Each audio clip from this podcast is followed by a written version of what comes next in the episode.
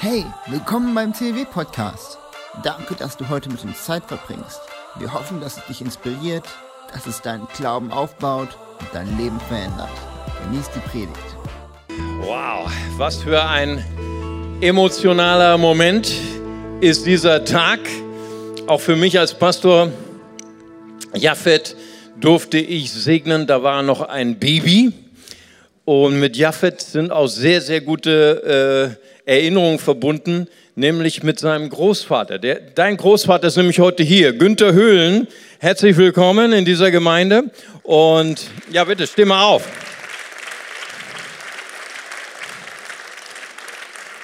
Und durch diesen Mann darfst du wieder Platz nehmen. du musst die ganze Predigt ist so schön, dich zu sehen, Günther, weil durch diesen Mann bin ich in diese Gemeinde gekommen. Und das ist 37 Jahre her. Hammer. Damals gab es noch kein Internet. Ich weiß, ihr wisst nicht, wie das geht. Ne? Ohne Internet leben. Ne? Aber es ging. Ne? Ich habe ja mein Leben Jesus äh, geschenkt in England. Und dann kam ich nach Deutschland ich hatte den Eindruck, es gibt in Deutschland keine so verrückte Gemeinde wie da in England. Aber es gab zwar kein Internet, aber es gab Günther. Und Günther hat damals eine Fahrradtour gemacht durch ganz England und ist genau in dem christlichen Bücher, äh, Büchershop hat er eine, eine Pause gemacht und hat mit dem einzigen Deutschen dieser Gemeinde, die 1000 Mitglieder hatte, da war in 1000 Mitglieder ein Deutscher dabei und die beiden haben sich connected und Telefonnummern ausgetauscht. Und dann habe ich dann so den Leuten geschrieben, oh, in Deutschland gibt es keine Christen. und dann, hab ich dann äh, haben sie gesagt, ah, wir haben aber einen Deutschen, der ist Mitarbeiter am Büchertisch. Und dann sagt er, ja, interessanterweise kam hier ein Deutscher vorbei aus Bonn mit dem Fahrrad. Und der hat bei mir Pause gemacht und das war Günther Hüllen. Und dann habe ich ihn angerufen und seitdem bin ich in dieser Gemeinde. Und ich danke dir, ich danke nicht dem Internet, ich danke Günther Hüllen. Gott segne dich. Cool. Wir feiern heute die Auferstehung unseres Herrn Jesus Christus. Was für ein großartiges Ereignis, was die ganze Geschichte, was die ganze Kultur Europas und der ganzen Welt verändert hat und viele, viele Millionen äh, Christen feiern dieses äh, Ereignis unbedingt heute auch und sind fröhlich und sind voller Freude, dass Jesus wahrhaftig auferstanden ist. Ne, in äh, Russisch sagt man äh, Christos Vaskres und man antwortet Vaistino Vaskres. Ne, oder in Englisch heißt es Christ is risen, he is risen indeed. Und in Deutsch sagt man, er ist auferstanden. Ja, Wow, ja gut, das war die deutsche Antwort, nicht wahr? Wow, cool. Und ich meine, äh, die Auferstehung Jesu, sie ist eigentlich Dreh- und Angelpunkt. Sie ist der Punkt der Gravitation unseres Glaubens. Tatsächlich, unser Glaube ist nicht fundiert auf den Lehren von Jesus Christus. Obwohl Jesus der genialste und größte Lehrer war, der jemals auf der Erde gewandelt ist. Tatsächlich auch unser Glaube ist nicht gegründet auf seinen Wundertaten, obwohl Jesus die absolut größten und fantastischen Wunder getan hat, Menschen geheilt hat, die unheilbar krank war, Tote sogar auferweckt hat. Aber tatsächlich ist unser Glaube nicht begründet auf ihn als Wundertäter. Und unser Glaube ist auch nicht begründet auf seine Wohltaten, obwohl er vielen Menschen wohl getan hat. Er hat die Hungrigen gespeist, er hat Hoffnungslosen Hoffnung gegeben. Und doch ist Ostern nicht ein Erinnerungsfest, wo wir daran Erinnerung halten oder eine Erinnerungsfeier machen, sagen, wow, wir gedenken heute an einen Menschen, der so ein guter Politiker oder so ein großer Prophet war oder so ein großer Religionsführer. Nein, tatsächlich, unser Glaube wird gespeist und hat sein Zentrum, seinen Gravitationspunkt in der Auferstehung, in der leiblichen Auferstehung Jesu. Und Paulus bringt es auf den Punkt im 1. Korintherbrief, Kapitel 15, Verse 17 bis 19. Da sagt er, wenn aber Christus nicht auferweckt ist, so ist euer Glaube nichtig. Er ist umsonst. So seid ihr noch in euren Sünden. Also sind auch die, welche in Christus entschlafen sind, verloren gegangen. Es war alles umsonst, wenn wir nur glauben, dass Jesus ein guter Mensch war, dass Jesus ein großer Prophet war. Wenn wir allein in diesem Leben auf Christus gehofft haben, als guten Menschen, sagt Paulus, dann sind wir, sind wir als Christen die elendsten aller Menschen. Das heißt, Paulus sagt, Uh, unser Glaube wird gespeist durch die Auferstehungskraft unseres Herrn. Und er wird auch, und ich glaube, das ist auch so der Grundunterschied zwischen Religion und Jesus. Religion sagt, wenn du nur intensiv genug glaubst, wenn du dich nur intensiv genug anstrengst in, deinem, in, deiner, in deiner religiösen Arbeit, dann kommst du vielleicht ins Paradies. Aber Jesus, er schenkt uns nicht nur die Erlösung, er schenkt uns nicht nur das Paradies, er schenkt uns auch den Glauben dazu. Amen. Und weißt du, viele Menschen glauben ja, dass die Bibel eine Fälschung ist. Eine Fälschung geschrieben 150 oder mehr Jahre nach dem Tod der, von Jesus und den Jüngern Jesu. Sie glauben, sie haben noch nicht einmal äh, Jesus oder die Jünger gesehen und sie denken, das Matthäus-Evangelium, alle anderen Evangelien sind Fälschung. Aber dort steht, dass sogar seine Protagonisten, die Helden unseres Glaubens, Maria, die Mutter von Jesus, Maria Magdalena, die wir verehren, naja, wir nicht so sehr, aber unsere katholischen Brüder noch ein bisschen mehr, okay? Sie haben nicht einmal Jesus geglaubt.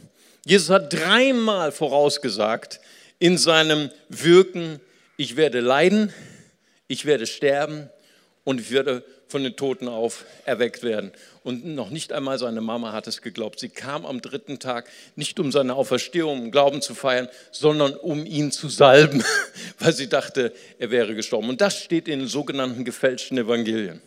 Das heißt, unser Glaube ist nicht generiert aus uns heraus. Wir sind nicht Christen, weil wir uns das einreden, sondern Christ wird man, wenn man eine Begegnung hat mit der verwandelnden, mit der transformierenden Kraft unseres Herrn Jesus Christus. Amen. Nun gibt es natürlich, äh, Matthias hat es schon gesagt, wenn die äh, Jünger gezweifelt haben, natürlich äh, viele, viele Menschen glauben, zweifeln an der äh, Auferstehung Jesu. Natürlich unsere muslimischen Freunde, natürlich unsere Wissenschaftler und äh, viele sagen, es kann die Auferstehung, die leibliche Auferstehung Jesu gar nicht gegeben haben. Es ist ein Märchen. So auch ein äh, jüdischer Religionswissenschaftler, sein Name ist Pinchas Lapid, und er wollte ein Buch schreiben, um die Auferstehung, die leibliche Auferstehung zu widerlegen. Das heißt, die Auferstehung ist bei mir im Bücherregal, kann man heute kaufen. Ein geniales Buch. Und er hat diese Studien begonnen, weil es auch, er ist ja Jude, auch bei ihm viele Rabbiner gab, die auch geheilt haben und wo seine, die Jünger dieser Rabbiner auch behauptet haben, sie sind von den Toten auferstanden. Aber sie haben es gefaked, okay? Sie haben nur eine Geschichte erzählt. Sie waren gar nicht auferstanden. Also es gibt also viele solche Auferstehungsberichte in der jüdischen Welt. Und dann wollte er die Evangelien und diese gefakten Auferstehungsberichte nebeneinander legen und beweisen, dass die Auferstehungsberichte der Evangelien eine Lüge sind. Und dann hat er es ganz intensiv studiert und das Erste, worüber er gestolpert ist, dass die Ersten, die den, die Auferstehung Jesu berichtet haben, waren Frauen. Und dann hat er gesagt, so eine schlechte Fälschung hätte er in seinem ganzen Leben noch nie gelesen, weil das waren ja Juden, die das geschrieben haben und sie haben gewusst, vor 2000 Jahren, sorry ihr Ladies, waren die, war es den Frauen noch nicht einmal erlaubt, im Gericht als Zeuge aufzutreten. Und er sagt, das ist die schlechteste Fälschung, die ich jemals gelesen habe. Und das Zweite, wo er sagt, ich bin jetzt kein Sadduzäer mehr, keiner mehr, der zweifelt an der leiblichen Auferstehung, sondern ich bin heute zu der Überzeugung gekommen, also er ist nicht Christ geworden, aber er ist weiterhin Jude, aber er ist zu der Überzeugung gekommen, dass die Auferstehung Jesu eine historische Tatsache ist. Und er sagte, der einzige Grund, der ihn dazu geführt hat, bei all den Auferstehungsberichten der anderen Rabbiner, die angeblich von den Toten auferstanden sein sollen, hat man nie wieder was von denen gehört, auch nicht von den Jüngern, weil sie wussten, es war eine Lügengeschichte. Aber diese Schar der Apostel, die voller Angst war, die keine Hoffnung mehr hatten, die alles wegschmeißen wollten, bei ihnen ist etwas geschehen, denn sie wurden transformiert in eine Missionsgesellschaft, die die ganze Welt auf den Kopf gestellt haben, haben und die sogar gestorben sind für diese Botschaft. Jesus ist auferstanden, er ist wahrhaftig auferstanden. Und das hat ihn dazu gebracht zu sagen, Jesus ist wahrhaftig auferstanden. Amen. Die Auferstehung Jesu, ist heute noch real. Jesus, er ist keine Geschichte, er ist auch nicht irgendein Märchen, sondern er lebt und er wirkt heute noch. In Kolosser 1, Vers 28 heißt es, Christus in euch, die Hoffnung der Herrlichkeit. Wir haben ja nächste Woche Heilungsgottesdienst und äh, vielleicht äh, manche wissen das ja auch hier in der Gemeinde. Ich habe ja vor einigen Wochen erzählt, dass ich eine Diagnose bekommen habe, dass ich nur noch drei Jahre zu leben habe und muss mich jetzt einer Therapie unterziehen. Und, und du sagst vielleicht, ey Pastor, du bist selber todkrank und betest für die Kranken. Ist das nicht ein Paradoxon? Habe ich mir auch gedacht. Ich habe tatsächlich mit dem Gedanken gespielt, den Heilungsgottesdienst abzusagen. Aber weißt du, es sind noch nie so viele Leute geheilt worden, als ich sie für sie gebetet habe, wie jetzt in den letzten Wochen, seitdem ich meine Diagnose euch mitgeteilt habe. Es ist ein Paradoxon. Es ist mir nicht erklärlich, aber Gott ist da drüber. Amen. Weil Paulus sagt, selbst wenn ich schwach bin, dann ist er stark. Amen. Wir drehen jetzt gerade vier Videos von Menschen, die geheilt worden sind. Zwei Leute haben ähm, Lungenzusammenbrüche gehabt. Jemand ist fünfmal operiert worden, der Heilung empfangen hat. Wir haben jemanden gehabt, der eine, eine Depression von Trauer gehabt hat, der in der Psychiatrie war und äh, wiederhergestellt ist und ihr Leben total erneuert ist. Wir haben eine Frau in dieser Gemeinde, sie heißt Angelika, sie war voller Krebs, sie hatte Metastasen in der Lunge, Metastasen im ganzen Gehirn und sie kam jetzt aus der, ähm, äh, aus der Untersuchung und sie hat 0% Krebs. Jesus ist heute der Heiler.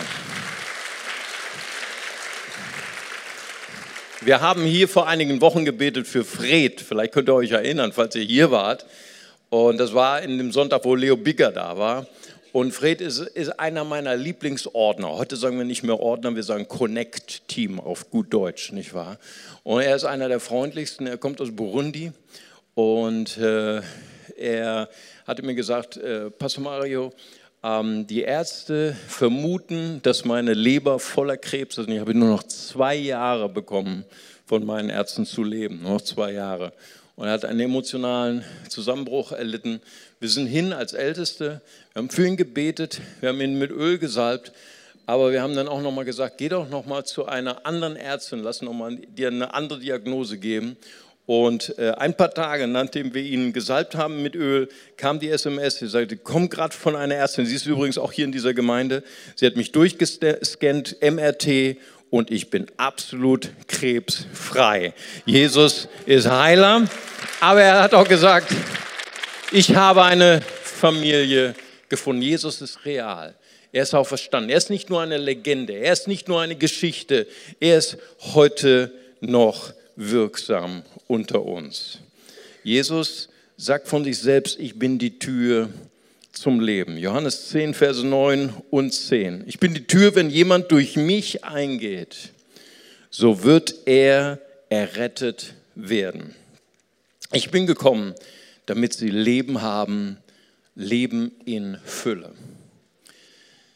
Jesus, er ist die Tür.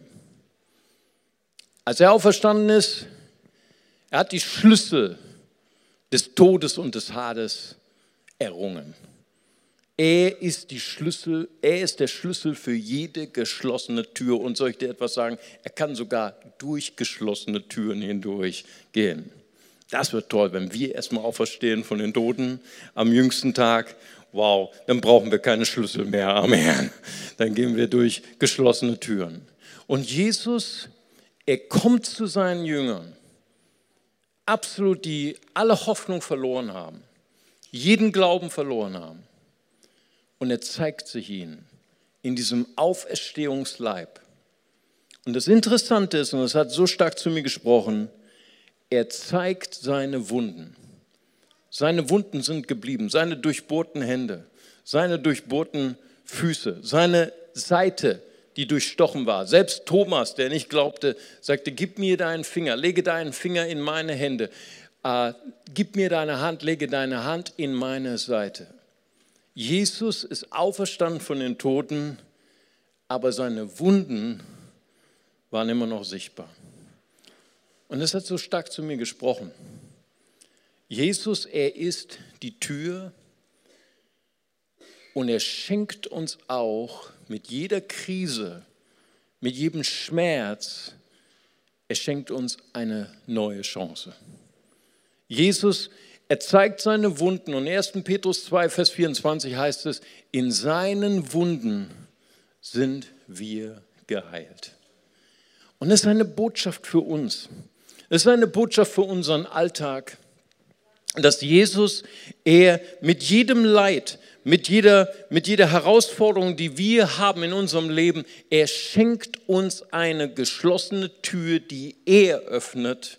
Und mit jedem Leid, mit jedem Schmerz, den du hast, mit jeder Wunde, mit jeder Narbe, die du vielleicht mit dir herumträgst in deiner Seele, öffnet er dir eine Tür der Gelegenheit. Deswegen lautet auch der Kerngedanke, in dem Leid und in den Widerständen des Lebens lässt Gott dich wachsen. Und wir sehen es immer wieder im Wort Gottes. Menschen, die leiden, die hat Gott transformiert und er bringt sie hinein in eine neue Dimension der Freude. Wir denken an Jakob. Dieser Mann, der nichts mehr will als den Segen Gottes. Sein Name ist Jakob und er, er ringt mit einem Engel. Vielleicht habt ihr, habt ihr diese Geschichte schon mal ge gelesen. Und er ringt mit dem Engel und er, und er hält ihn fest und sagt, ich lasse dich nicht, du segnest mich denn.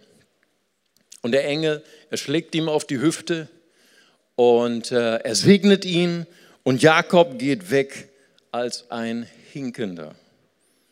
Jakob, der alles getan hat in seinem Leben. Sein Name wurde in dieser Nacht verändert. Er hieß nicht mehr Jakob, er hieß Israel. Israel, du hast mit Menschen und du hast mit Gott gekämpft und du hast gewonnen. Er wollte so sehr den Segen Gottes. Und er hat seinen Vater belogen, er hat seinen Bruder belogen, obwohl er wusste, dass Esau stärker war, obwohl er wusste, dass Esau sich an ihm rächen würde. Und er tut das, er tut diese, diese absolut blöde Entscheidung. Und soll ich dir sagen, es sitzen vielleicht einige Leute hier heute Morgen oder heute Mittag, die auch Entscheidungen getroffen haben in ihrem Leben und sagen, wie konnte ich nur diese Entscheidung treffen? Warum konnte ich nur diese Sackgasse nehmen in meinem Leben? Warum konnte ich nur mein Leben zerstören?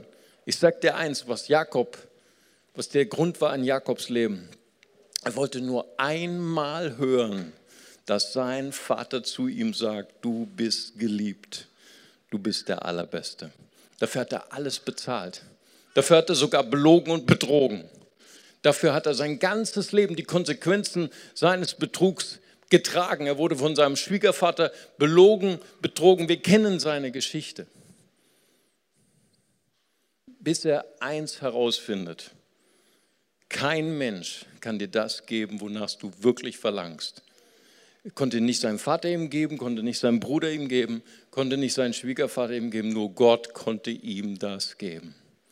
Und er war ein Mann, der gelitten hat, der gehinkt hat, und dann zu einem Schlüssel des Segens wurde. Jesus sagt, ich bin die Tür zum Leben. Martin Lloyd Jones, einer der großartigsten Theologen des letzten Jahrhunderts, spricht hier von dem Tanzen mit hinkender Hüfte.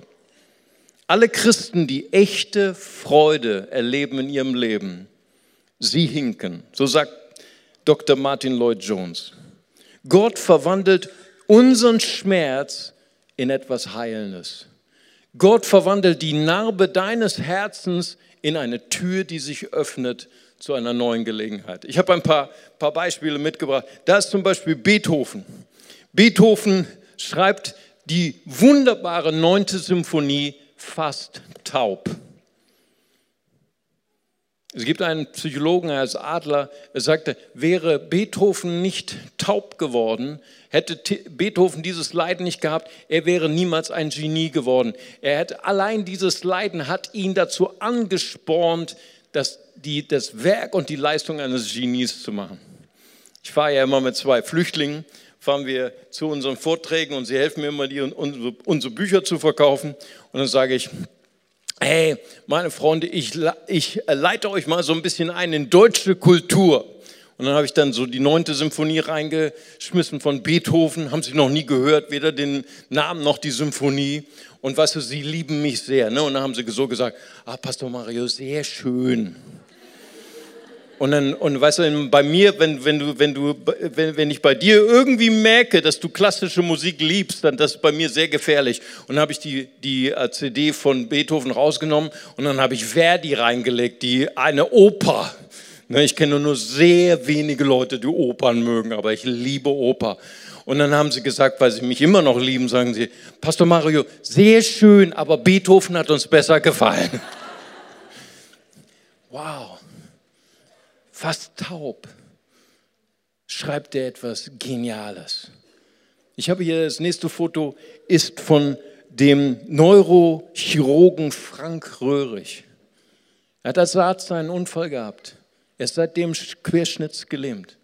Er operiert heute im Rollstuhl, eine Spezialvorrichtung eines Rollstuhls, in dem er sich neigen kann.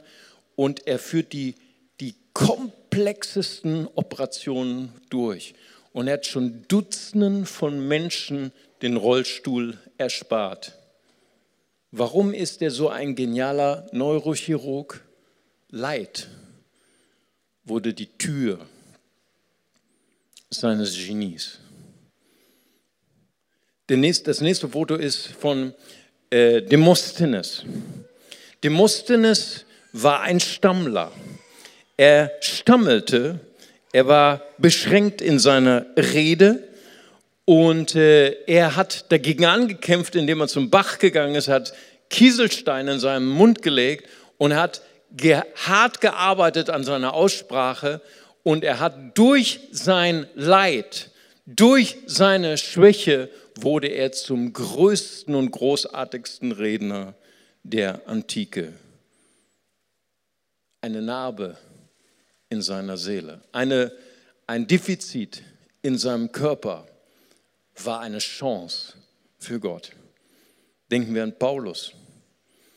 2. Korinther 10, Vers 10. Da sehen wir etwas von seiner Narbe in seiner Seele.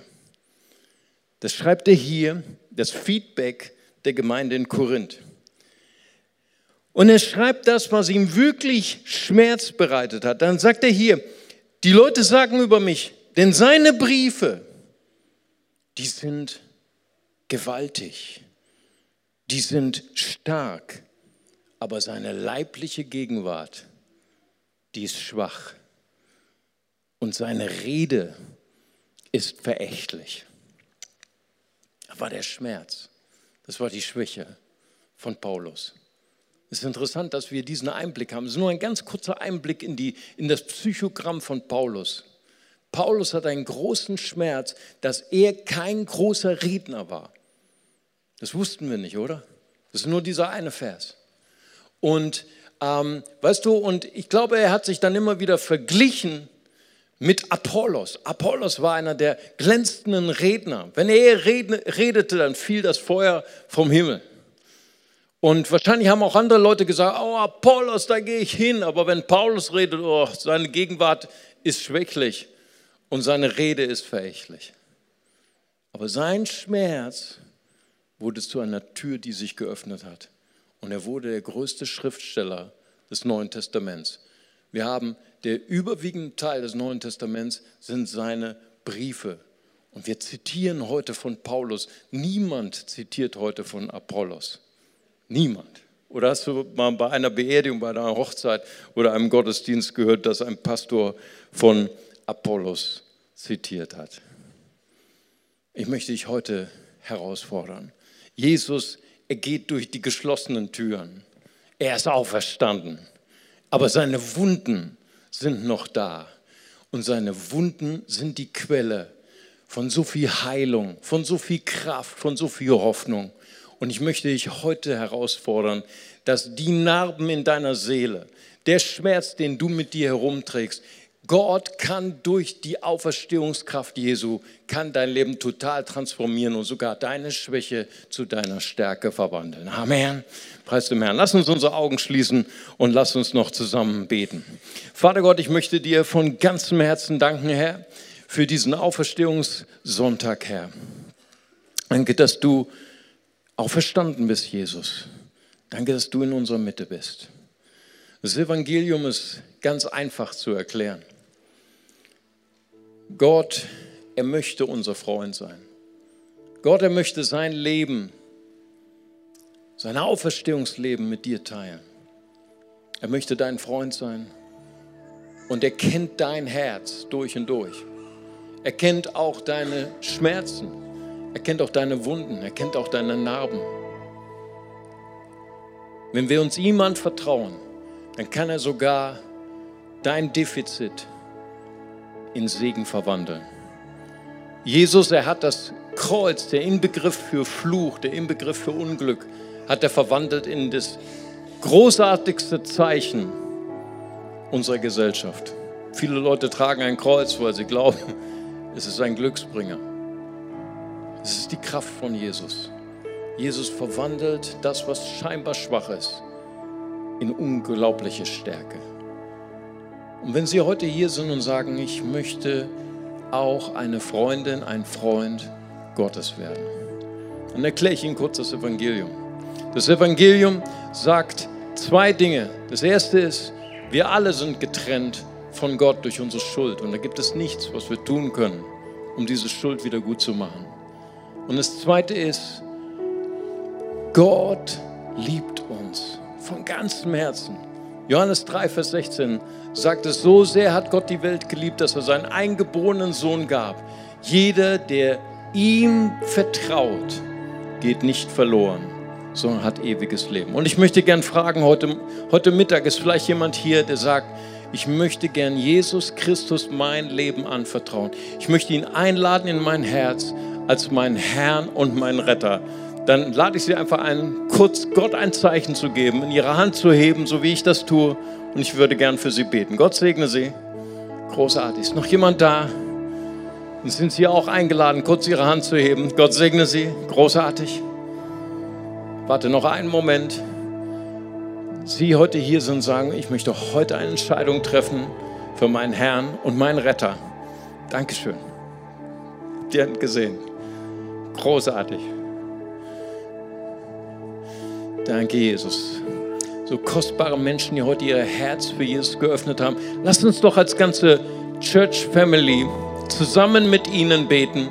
Das Beamer-Team hilft uns und, und gibt uns ein ganz einfaches Gebet, was wir laut mit diesen kostbaren Menschen zusammen beten können. Und wir beten zusammen, Vater im Himmel. Vater im Himmel. Danke, dass du mich liebst. Danke, dass du mich liebst.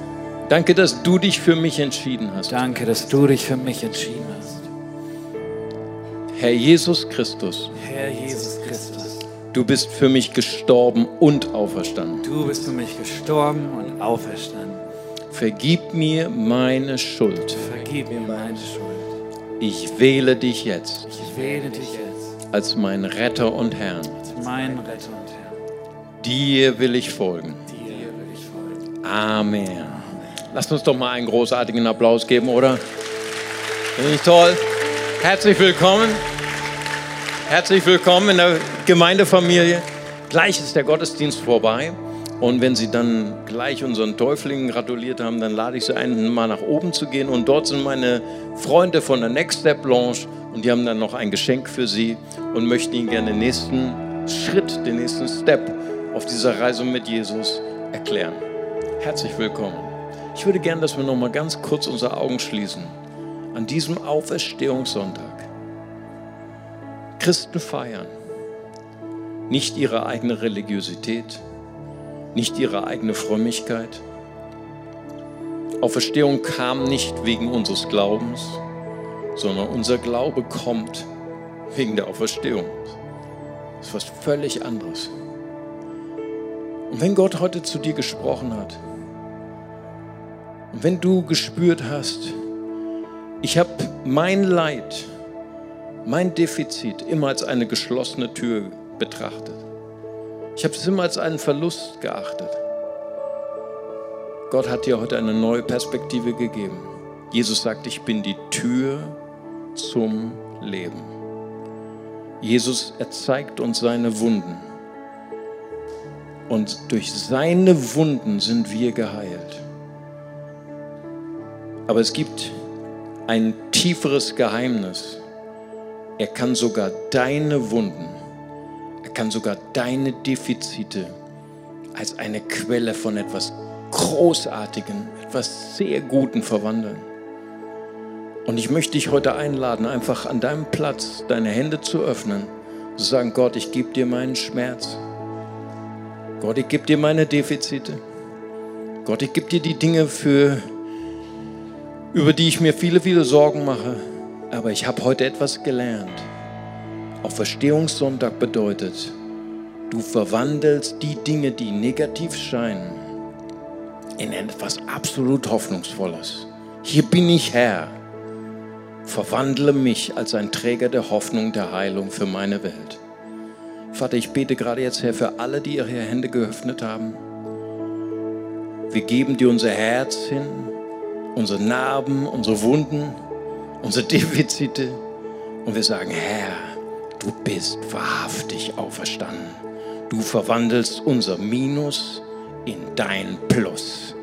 In Jesu mächtigen Namen habe ich gebetet. Und wir sagen zusammen, Amen. Hey, ich hoffe, du konntest diese Predigt heute genießen.